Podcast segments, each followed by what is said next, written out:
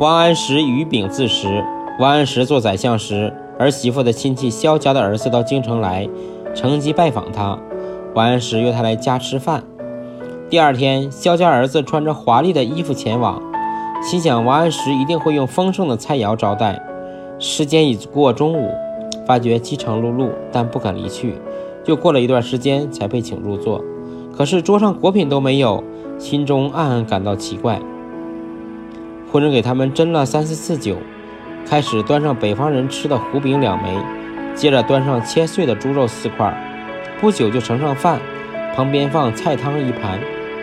萧家的儿子一向娇宠，皱着眉头不肯下筷子，只稍微吃了点胡饼中间的食品，留下四周的放在桌上。